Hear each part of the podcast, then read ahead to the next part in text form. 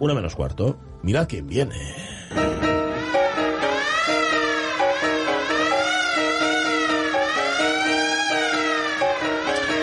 Acompañado de ruido de sirenas, llega a nosotros como cada lunes a estas horas el gran Carlos La Peña. Carlos, ¿qué tal? Muy buenos días. Pues muy buenos días, aquí estamos, haciendo el cuñado.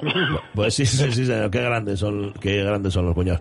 Eh, oye, la semana pasada, vamos a recordárselo a quienes no, aquellos que no tienen rencor en su, en su espíritu, o sea, que no se acuerdan, eh, repasamos la saga de Modernos dedicada a uno de los evacuadores más grandes de todos los tiempos. Nuestro Fuyas favorito, el padre del espectáculo moderno, Pity Barnum, que, aunque no inventó, sí popularizó la frase de cada minuto nace un idiota. Y que es un pensamiento Carlos, que sin duda inspiró a nuestro moderno de hoy, un hombre del que ni siquiera, atención, tenemos certeza de su nombre verdadero. Digamos Víctor Lustig, el conde Víctor Lustig, pero de quien sí conocemos alguno de sus alias, es decir, el mayor estafador del siglo XX o, atención, el hombre que vendió la Torre Eiffel. Em, este apodo, Carlos, ¿de dónde sale?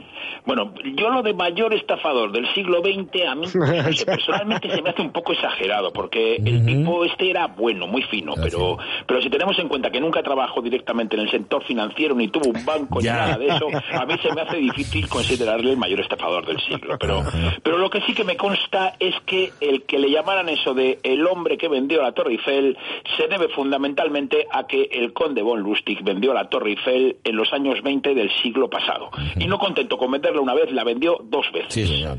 Una estafa al alcance de muy pocos, pero además el bueno de Lustig fue capaz de timar en Chicago al mismísimo Scarface, sí, a Al Capone. Ostras. Además, el mítico gángster con el que coincidiría además de en tener la cara cortada por una cicatriz, que en el caso de Lustig era el recuerdo de una rivalidad amorosa en su juventud parisina, también coincidió en sus últimos años en la prisión de Alcatraz. Lejos de darse cuenta de la estafa, Al Capone quedó muy agradecido a nuestro timador. Bueno, timar al Capone y salir de rositas, esto no está al alcance de mucha gente, ¿eh? No, vamos, figúrate que Vamos. tratar de buen rollo con el Capone era- es una cosa completamente desaconsejada por cualquier buen médico, No. Pues imagínate encima timarle, ¿no? Pero igual que hay muchísimas cosas que se desconocen de nuestro moderno, otras sobre las que hay múltiples versiones, hay una en la que todos coinciden, tal vez la única. Víctor Lustig era un tío encantador. Un ampón con labia que jamás recurrió a la violencia, un tipo simpático, con don de gentes y con don de lenguas. Hablaba perfectamente francés, inglés, alemán, italiano y nos imaginamos que también checo, porque era checo, ¿no? Supuestamente. Vamos, tenía alta cultura y sobre todo algo imprescindible para un embaucador. Sabía escuchar para saber decir lo que su lila quería claro. escuchar. Una vez que un lila come de tu mano, que, que ya te has ganado su Sí. confianza, es más fácil que te confíe sus ahorros.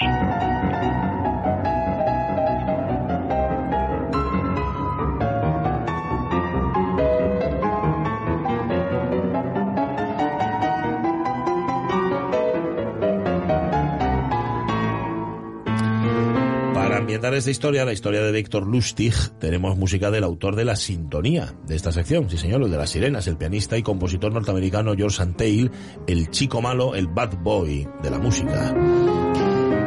Músico que desarrolló una curiosa carrera en el París de los años 20 a base de escándalos y de montajes para llamar la atención. Esto que escuchamos es la obertura de su, de su ópera Transatlantic. La compuso durante su estancia en Alemania de la República de Weimar y llegó a estrenarla en Frankfurt en el año 1930. Claro, llegaron los nazis, eh, acabó la carrera de esta ópera e hizo que George Antheil regresara a Estados Unidos. De hecho, los transatlánticos, fíjate que unían Francia con Estados Unidos, fueron el teatro de algunos de los primeros timos de nuestro protagonista, de Víctor Lustig. Eh, Carlos, ¿qué sabemos de la infancia de Víctor Lustig? Bueno, saber, saber a ciencia cierta, la verdad es que no sabemos mucho. Desde siempre se ha tomado por bueno que nació en Bohemia, en la ciudad de Ostine, que por entonces formaba parte del imperio austrohúngaro. Y aprovecho austrohúngaro para decir un viva Berlanga, ¿no? Viva. Y además, Viva. pues hoy eh, en día pues es República Checa. Se cree que fue cuando nació el 4 de enero de 1890. Según contaba el propio Lustig, su padre era el alcalde de la ciudad y le mandó a estudiar primero a Alemania y después Francia. Parece que lo único que se le daba bien en los estudios eran los idiomas, pero todo esto es muy, muy confuso porque en la cárcel también declaró que sus padres eran los campesinos más pobres de la ciudad, que se crió en una casa rústica y que empezó a robar para sobrevivir. Esto sí, robando solo a codiciosos y a deshonestos. Para rematar, están además las recientes investigaciones del investigador Thomas Handel, un paisano de Lustig, que pese a buscar como un loco no encontró ningún documento que revelara la existencia de nuestro moderno. Naturalmente tampoco encontró a ningún alcalde de Ostine que se apellidara Lustig. Bueno, o sea, resumiendo mucho, que todo lo que cuentes hoy sobre nuestro moderno de otros tiempos puede ser verdad, lo mismo que puede ser mentira. Hombre, a la hora de contar la historia de un mentiroso, de un estafador como Lustig, es normal que la mayor parte de los datos que fue dejando fueran pistas falsas. Es lo menos que podríamos esperar de un enredador de su talla. Pues si hubiera dejado rastros, no podíamos referirnos a él como el mejor estafador del mundo, sino como un choricillo de poca monta, ¿no? Que así es como dice la revista Truth Detectives Mysterious, que empezó en el mundo de Lampa. De Lampa, que no es como creen algunos la asociación de padres y madres, sino que es el conjunto de maleantes organizados. Poco a poco fue ascendiendo pues de pendigo a carterista, de carterista a ladrón callejero y de ahí a timador de poca monta, antes de ascender, claro, a timador de los transatlánticos.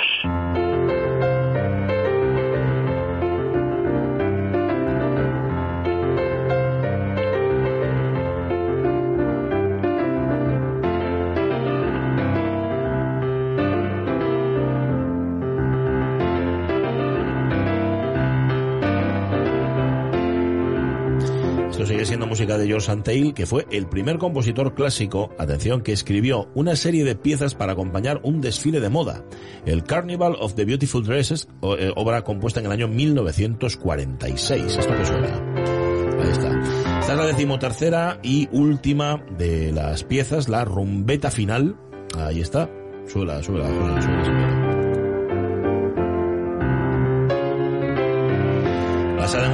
por cierto, del norte de México. Pero bueno, hoy no es el día, aunque pueda parecer lo de George Antheil, sino el de Víctor Lustig, que pronto Carlos se convirtió en maestro de los trucos de cartas. Vamos, salvando las distancias, que efectivamente son enormes, Lustig era una especie de tamariz, eso sí, negativo, en chungo, ¿no? Y en los barcos de lujo que unían París con Nueva York se dedicaba a desplumar a los nuevos ricos americanos. Primero con el póker y con el bridge, pero muchas veces lo que hacía era que se dejaba ganar o incluso les devolvía parte del dinero que les ganaba a las cartas para hacerse con su confianza y luego poder meterles un buen palo, haciéndoles socios a modo de bicoca de un musical que aunque nunca se había estrenado, que eso era la verdad, él les decía que triunfaba, pero mucho, mucho en Broadway, ¿no? Y además también pues dedicó gran parte de su tiempo a falsificar moneda, algo que se le daba realmente bien. Bueno, hasta el punto de que llegó a patentar este Lustig y a vender una máquina que fabricaba billetes de 100 dólares. Sí, sí, vamos, la caja de dinero rumano se llamaba. Era una caja de madera de cedro llena de complicados rodillos y engranajes de latón que podía copiar un billete de curso legal con diferente número de numeración en entre 6 y 8 horas. Como os podéis imaginar, la máquina no copiaba nada. Los billetes que expulsaba, imposibles de detectar como falsificados, eran billetes buenos que Lustig había metido en la caja. Una vez que vendía la máquina, que normalmente la solía vender por unos 30 mil dólares, nuestro moderno metía dos billetes de 100 pavos y tenía tiempo para poner pies en polvorosa antes de que el lila se coscara de que se le habían pegado. ¿no? Además, pues era difícil que alguien fuera a la policía a decir que le habían engañado al venderle una máquina de emitir dinero falso. Claro, Pero el caso es que hubo uno que lo hizo. ¿Ah, sí?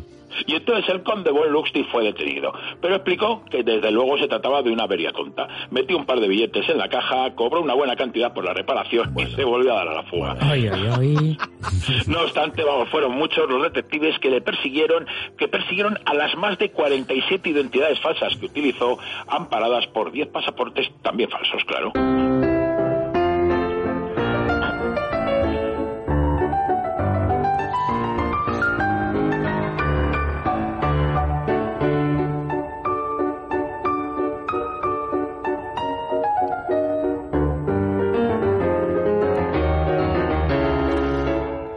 Es juguetón, este es un viejo vals, pero con sonoridades singulares, con la armonía, el contrapunto y el lirismo particulares de George el chico malo de la música.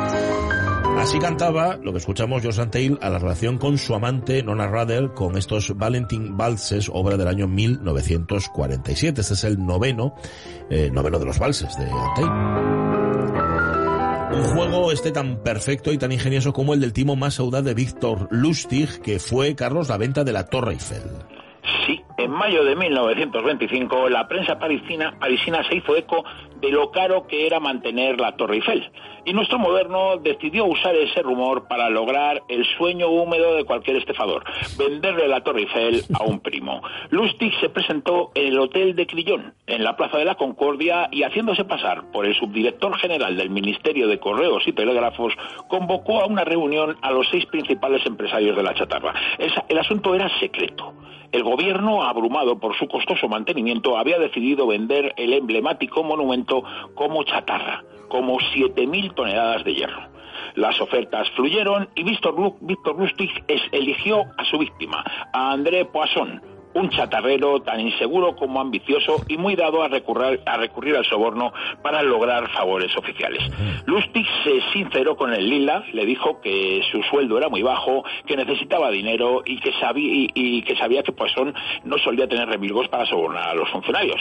Como estaba escrito, el Poisson mordió el anzuelo y pagó el primer plazo y el sustancioso soborno, unos 650.000 francos, y entonces pues nuestro moderno no esperó a cobrar el resto de los pagos y se largó a Austria antes de que los empresarios se dieran cuenta de la estafa.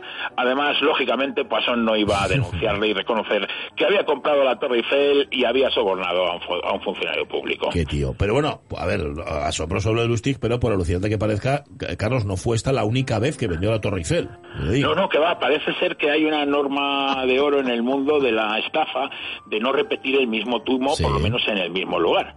Pero esto, desde luego, no tenía que ver con nuestro moderno. Y entonces, cuando se le acabó el dinero de la primera venta, Lustig volvió a París y usando otra identidad y buscando otros clientes, vendió la torre por, como chatarra por segunda vez.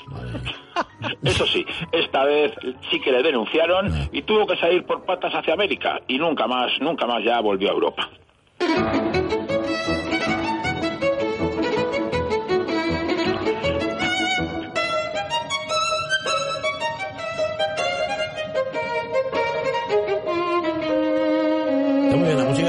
Que parece que empieza como normal y luego se, va, por otros derroteros. Absolutamente genial.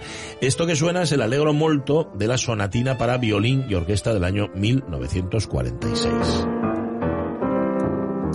Y de eso está la orquesta. Porque es para violín y orquesta, pero no hay orquesta aquí. Eh, hay un piano, es una reducción en la que el piano sustituye a la orquesta. Oye, eh, Carlos, decías al principio que Víctor Lustig llegó a timar al mismísimo Al Capone, ¿verdad? Bueno, y no solo es que lo timase, sino que encima el mafioso le cogió un gran afecto después de la operación, que es lo que tiene más narices, ¿no? Esto fue antes de lo de la Torre Eiffel. Lustig se presentó ante Al Capone y le pidió 50 mil dólares para poner en marcha una estafa. A cambio, en un par de meses le devolvería el doble de dinero. Scarface accedió a financiar la operación, eso sí, recordándole lo que podía sucederle, que casi de accidente le podía suceder si no le devolvía la pasta, ¿no? Nuestro moderno lo que hizo fue meter el dinero en una caja de seguridad y simplemente esperó dos meses antes de presentarse ante el mafioso. La operación, le dijo, se había torcido y había decidido suspenderla ante el riesgo de perder el dinero de Al Capone, un dinero que le devolvió íntegro, ¿no? El mafioso, conmovido por la honradez de nuestro moderno, le dio el 5% de la calidad de la cantidad como propina, vamos, 5.000 pavos, y le dijo, pues oye, que volviera cuando quisiera. Bueno, está bien. Oye, nada, luego en el 35 ya se acabó la vida delictiva de Lustig, justamente en ese año, ¿no? 1935. Sí, sí, y eso que era muy escurridizo y, y además viajaba siempre con un baúl lleno de disfraces en plan mortadelo, o sea, el tío podía pasar de vestido de rabino como de cualquier cosa, ¿no? Pero, pero tuvo su propio Elliot Ness en la, en, en la persona del agente Peter Arrubano, que consiguió detenerle cuando nuestro moderno estaba fabricando unos billetes de 100 dólares tan perfectos que eran muy difíciles de falsificar y podían llegar incluso a hacer tambalear la confianza internacional en el dólar. Parece que la pista definitiva le llegó a Rubano no de la investigación, sino de la delación de un amante despechada. ¿Mm? Antes del juicio, Lustig pues se fugó del Centro Federal de Detención de Manhattan al mejor estilo, deslizándose con una cuerda de sábana por la ventana y luego disfrazándose, haciéndose pasar por un limpiador de cristales. ¿no? En septiembre de 1935 fue nuevamente detenido en Pittsburgh y esta vez sí que cogieron y le encerraron en la isla de Alcatraz, donde volvió a coincidir con Al Capone. En Alcatraz bajo el nombre de Robert W. Miller, realizó 1.192 solicitudes médicos, hasta el punto de que pese a que creían que se trataba de un nuevo engaño para evadirse, consiguió ser trasladado a un centro médico en Springfield, en Missouri. Por una vez había dicho la verdad y allí falleció de neumonía el 11 de marzo de 1947, cuando tenía 57 años. Víctor Lustig, en palabras de sus captores, fue el estafador más fino que jamás existió. Qué bien nos caen los estafadores a lo que te estafen a ti, evidentemente. Pero bueno, cuando estafan a otro y encima al capone, claro, 100, 1192 solicitudes médicas. Si le hubieran hecho caso, a lo mejor se hubiera salvado de la Pues neumonía. Pero claro, ¿quién iba a hacer caso a Víctor Lustig? Nadie. Gracias, Carlos La Peña. Un gran abrazo. Un abrazo muy fuerte. Cuidado. Me estaba acordando ya que cito antes a Berlanga de Se vende un tranvía. La primera película de Berlanga, que es justamente de unos tipos que se dedican a estafar a otros vendiéndoles tranvías. Bueno, se me ha venido a la cabeza. Oye, las noticias de la una. Mañana volvemos. Aquí estamos. Qué felices a las 10. Hala, la radio es mía. Adiós.